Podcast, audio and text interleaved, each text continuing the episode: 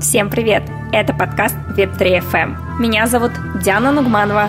Я основатель школы криптопрофессий и блокчейн-консультант. Пройдя путь с полного нуля до руководящих позиций в криптокомпаниях, я скопила огромный багаж знаний о криптоиндустрии. Блокчейн, криптовалюты, метавселенные, NFT и искусственный интеллект – вот основные темы этого подкаста – Моя цель – помочь вам приобрести знания, без которых невозможно представить нашу жизнь и будущее, которое уже здесь.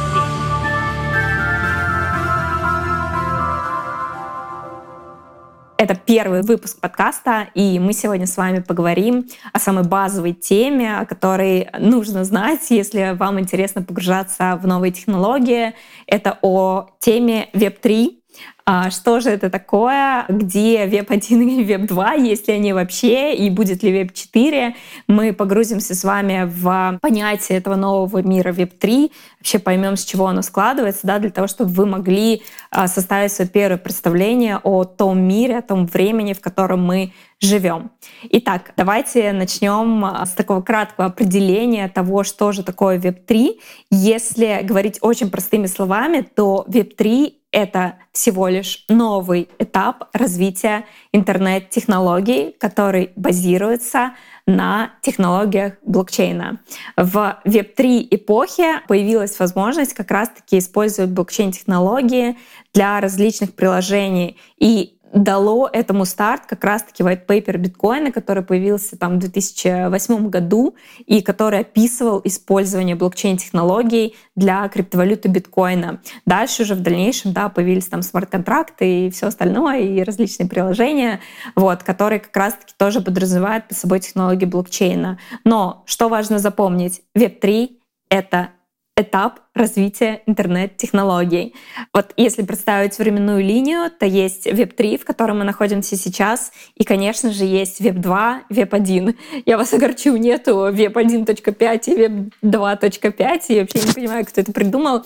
Если вы гуглили и знаете на этот ответ, напишите мне, пожалуйста, в комментариях. Мне будет интересно узнать, э, откуда такое обозначение, да, 1.0, 2.0, 3.0. Но, собственно, да, вернемся к теме мы сейчас находимся в Web3 времени. До этого было Web2 и до этого было Web1. Давайте немножко разберемся, что же такое Web1 и Web2. Web1 — это самый первый этап развития интернет-технологий. Это 90-е годы, когда интернет-технологии, вообще интернет, да, только начал появляться. Тогда появились как раз-таки гиганты, такие как Amazon, Google, Yahoo. И у нас появилась возможность э, пользоваться интернетом, а именно читать и получать какую-то информацию из интернета, которую туда вносили определенные вот компании, разработчики, да, там такие большие, которые я до этого перечислила. То есть у нас э, была возможность получать электронную информацию. То есть если газеты сначала были только бумажные, то вот с развитием интернет-технологий появились газеты электронные, книги электронные, да, то есть мы могли сидеть дома и читать все, что нам интересно. Но из ограничений того интернета, того времени, да, у нас не было возможности вносить информацию в интернет. То есть у нас не было возможности, не знаю, написать свою статью или написать какой-то пост, или, например, зайти на какой-то сайт, выбрать себе товары, которые нас интересуют, добавить их в корзину и внести свои данные, да, куда мне доставить этот заказ. Такого не было. Можно было только посмотреть, записать на листочек все, что вам нужно, позвонить, сделать заказ, и вам бы его уже там привезли, да, куда-то на почту, на которую вам нужно сходить э, недельки через пять. Вот.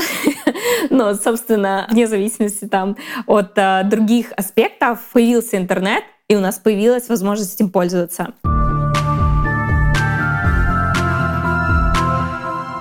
Дальше мы плавно перетекли в новое время, новую сферу, да, Web2. Как бы плавно, но не очень, потому что этому способствовал в том числе да, кризис доткомов.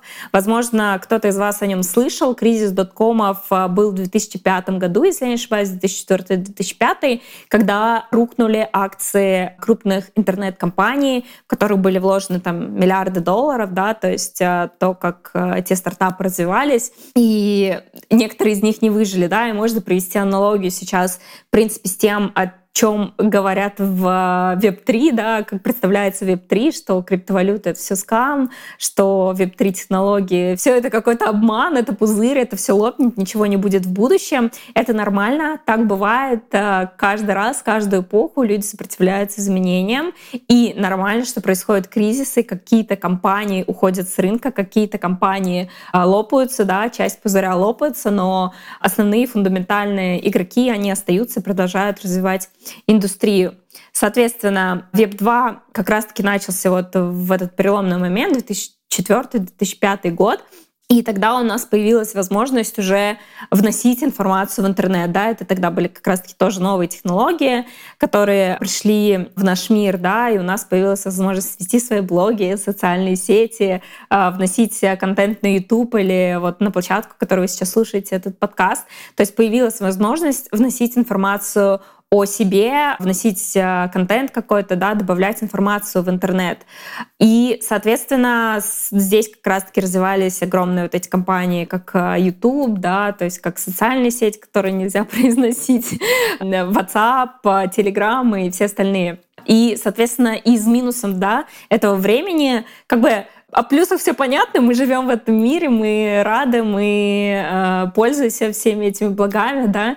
Но из минусов э, то, что информации стало очень много, и в этой информации действительно можно запутаться, потеряться, ее стало чересчур много, и нам сложно бывает порой найти что-то, ну, действительно важное, правдивое, да, то, что нам нужно, потому что куча там фейков, куча ложных новостей или каких-то статей, которые написаны непонятными там экспертами, да, и так далее. То есть нам сложно стало из этого всего контента выбирать то, что нам действительно будет полезно. И я надеюсь, что этот э, контент, который вы сейчас потребляете, вам будет действительно полезен, потому что я очень стараюсь э, принести вам пользу. Мне это очень нравится.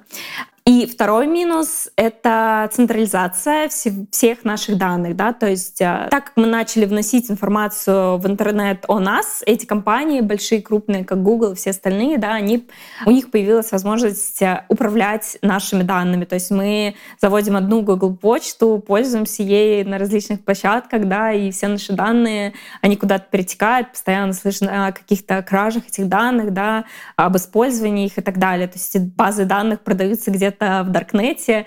И все это, да, это как бы, ну, является централизацией, в том числе там банки обмениваются информацией о том, сколько у вас там денег на счету с другими банками или с другими госорганами, да, там, или какими-то не только госорганами, но как бы все это стало очень централизованно и достаточно опасно.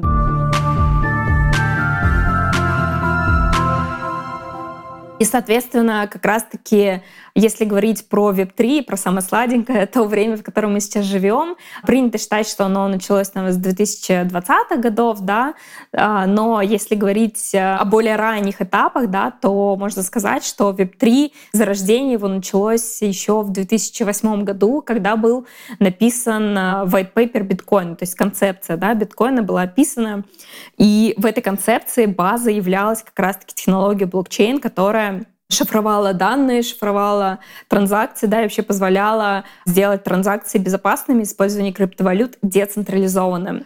И это как раз-таки дало мощный толчок развитию Web3 технологий, и именно поэтому Web3 ассоциируют с блокчейном. Соответственно, а, если говорить про плюсы, которые нам дает э, Web3, да, то время, в котором мы сейчас живем, возможно, вам кажется, что плюсов никаких нет, но они есть, и они очень даже очевидные. Во-первых, это возможность владения своими данными. Вот ту централизацию, о которой говорила в Web2, да, то есть э, Web3 решают эту проблему тем, что используют технологии блокчейна и распределенного хранения информации. Я не буду углубляться в технические детали, но блокчейн-технологии позволяют нам шифровать, позволяют нам сохранять э, наши данные в безопасности и децентрализованно. И владеете своими данными только вы, и только вы можете давать к ним доступ. Например, это можно, если такой э, базовый пример привести, NFT, NFT, да, возможно, кто-то заслышал об NFT. NFT сейчас развиты не так, как хотелось бы, но и технология развивается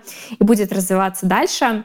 И NFT как раз-таки позволяет, например, владеть своим контентом, да, который вы создаете. Этот выпуск, э, который вы сейчас слушаете, в будущем я буду выкладывать в формате NFT, когда эти технологии там разовьются, да, и когда каждый сможет это делать. Также просто, как сейчас, выложить этот выпуск э, на тех площадках, где вы слушаете его. То есть э, я буду выкладывать этот выпуск в формате NFT, и я с каждого просмотра с каждого прослушивания буду получать какую-то денежку. Это либо криптовалюта, это, возможно, какой-то бонус, да, там и так далее. То есть разные могут быть механики вознаграждения, но факт в том, что я буду получать вознаграждение за тот контент, который создаю. Если взять, а, к примеру, какую-то аналогию с текущим миром, посмотрите обязательно фильм про Spotify. А, это там короткий сериал, в котором как раз-таки раскрывается проблема того, как э, крупные площадки владеют контентом артистов, да, которые их создают, и как велась вот эта вот борьба между Spotify и авторами песен, авторами контента, которые, в принципе, ну, ничего не зарабатывают, да, там, ну, зарабатывают не так много, как зарабатывает площадка, как минимум с этого. Вот, соответственно, Web3 решает эту проблему. А вторая часть а, — это, конечно, как раз-таки все, что связано с криптовалютами, владение своими именно активами, в, в частности, финансовыми активами, да. У нас а, с Web3 технологиями, развитием блокчейн-технологий появляется возможность владеть своими деньгами. Недавнее буквально время да, показало нам, что все в один момент может рухнуть, банки могут закрыться. Ну и, в принципе, да, банки банкротятся во все года, сколько они существуют. И это не очень надежный способ хранения своих средств и не очень надежный способ передвижение средств, да, например, из страны в страну, если вы хотите переехать, то бывает достаточно сложно обменять там свои рубли или, не знаю, любые деньги на доллары и привести их в другую страну. Всегда есть какие-то ограничения, всегда есть какие-то проверки. В случае с криптовалютой вы вот взяли леджер, да, и у вас на этом леджере есть э, вся ваша криптовалюта, которая доступна вам в любой точке мира. Вы просто пришли, обменяли на любую валюту этой страны и пошли пользоваться либо перевели любому другому человеку в другой стране за считанные минуты денежку. Вот. Но мы про это поговорим в следующих выпусках более детально, да, о том, как переводятся средства, о том, что такое криптовалюта и так далее.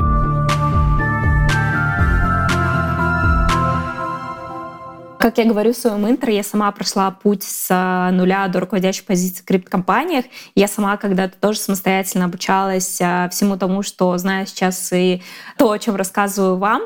И мне действительно было страшно. Мне было страшно, мне было непонятно, мне было раздражительно, да, даже в какой-то момент, потому что куча новых непонятных слов, и ты изучаешь, и тебе кажется, что, боже, там нету, нету конца этому всему, я никогда не пойму, что же такое, не знаю, полностью мир Web3, что же такое криптовалюта, как они устроены и так далее, да, но на самом деле, когда вы совершаете какой-то маленький шаг, одно маленькое какое-то определение изучаете, вы становитесь все ближе и ближе к полному пониманию понимание того, что такое криптовалюта, что такое блокчейн, что такое смарт-контракты, децентрализованные приложения и все остальное, да, и как этим пользоваться, и начинаете понимать преимущества всех тех технологий, которые к нам приходят в нашу Web3 эпоху. Безусловно, если еще говорить про Web3, да, то одним из ярких примеров, конечно, остаются криптовалюты, поэтому вокруг этого много хайпа, да, потому что это новые деньги, а деньги в нашем мире важны, в каком бы виде они ни были, да, и криптовалюта как раз-таки работает на технологии блокчейна, и вот так это все связано, да, блокчейн, криптовалюты, блокчейн, Web3, поэтому это все вот в одном, как-то в одном едином месте, да, плюс туда же накладывается безопасность, анонимность, децентрализация и все остальное. В качестве примера, да, если вы не знаете вообще ничего о криптовалютах, вы можете погуглить, что такое биткоин, эфириум, чем они отличаются, или, например, Solana, Matic и другие монеты, какие вообще есть монеты, да, но мы об этом на самом деле будем говорить в следующих выпусках в том числе, я буду об этом рассказывать, поэтому не пропускайте выпуски.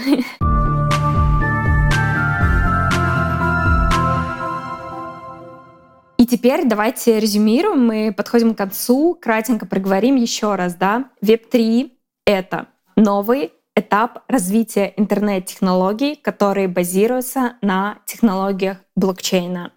Web1 это время с 90-х по 2000-е года. На самом деле это не особо важно в какое-то время, но важно в это время появился интернет, и у нас появилась возможность читать информацию в интернете, да, или получать электронный контент, можно так сказать. Время Web 2 — это с 2000 по 2020 года, такой основной период. Э, скорее всего, в этот период э, родилось большинство моих подписчиков, большинство слушателей, которые сейчас слушают да, этот подкаст. И это время, когда мы получили доступ к возможности внесения информации в интернет, написания статей, написания постов, выкладывания фото, музыки и так далее, да, соцсети, это все, все вот уходит в Web 2. В Web 2 тоже как раз-таки начинается развитие искусственного интеллекта, и, соответственно, вот Web 3, я уже сказала, это технологии блокчейна, и в том числе искусственного интеллекта. Да? Если мы чуть-чуть пойдем дальше, уже в Web 4 планируется, что... Ну, планируется, да?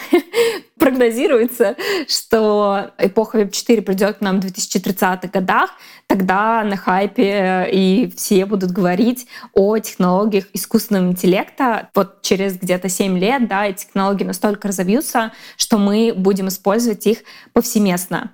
А именно у нас будет возможность управлять роботами, буквально как вы видели в фильмах, да, там на уровне мысли, да, то есть мы будем очень много общаться с искусственным интеллектом, очень много взаимодействия с искусственным интеллектом. Возможно, нам не понадобятся даже компьютеры, ну, то есть вообще Google, поиски и так далее. То есть э, мы будем просто где-то как-то, я, я не могу представить как, возможно, через какой-то наушник, да, просто отправлять какие-то запросы, получать ответы и общаться с роботами в формате диалога и получать э, ту информацию в сжатом виде, в котором нам нужно, по сути, только ответы. Это все призывает, да, к тому, чтобы мы становились более эффективными, меньше времени тратили на то, чтобы а, делать что-то самостоятельно, лень, двигатель прогресса, вот, и получали только то, что нам нужно, быстро ускорялись, да, вообще сейчас еще принято говорить, что это такая экономика знаний, да, и нам нужно очень быстро ускоряться, очень быстро потреблять контент, знания получать, поэтому не отставайте, слушайте выпуски, обязательно потребляйте полезный контент, но выборочно и аккуратно.